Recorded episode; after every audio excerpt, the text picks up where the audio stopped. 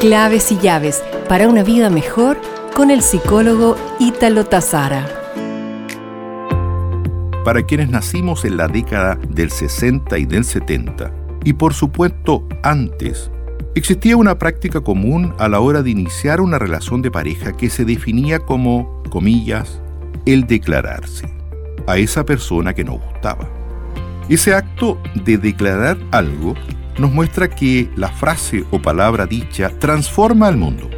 Una vez que la declaración fue hecha, las cosas dejan de ser como eran antes. Cuando declaramos algo, nos comprometemos comportarnos consistentemente con la nueva realidad que hemos declarado. Hoy te invito a reflexionar sobre la declaración del basta. ¿Cómo te parecería si te autodeclararas un basta a ti mismo? Es decir, poniendo término a algo.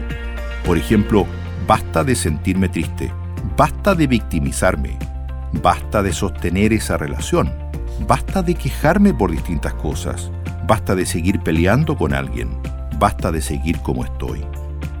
Te invito entonces a declarar pequeños bastas en tu vida de cosas que hoy no te hacen sentirte grato para asumir un nuevo camino y te darás cuenta cómo gira y cambia tu vida.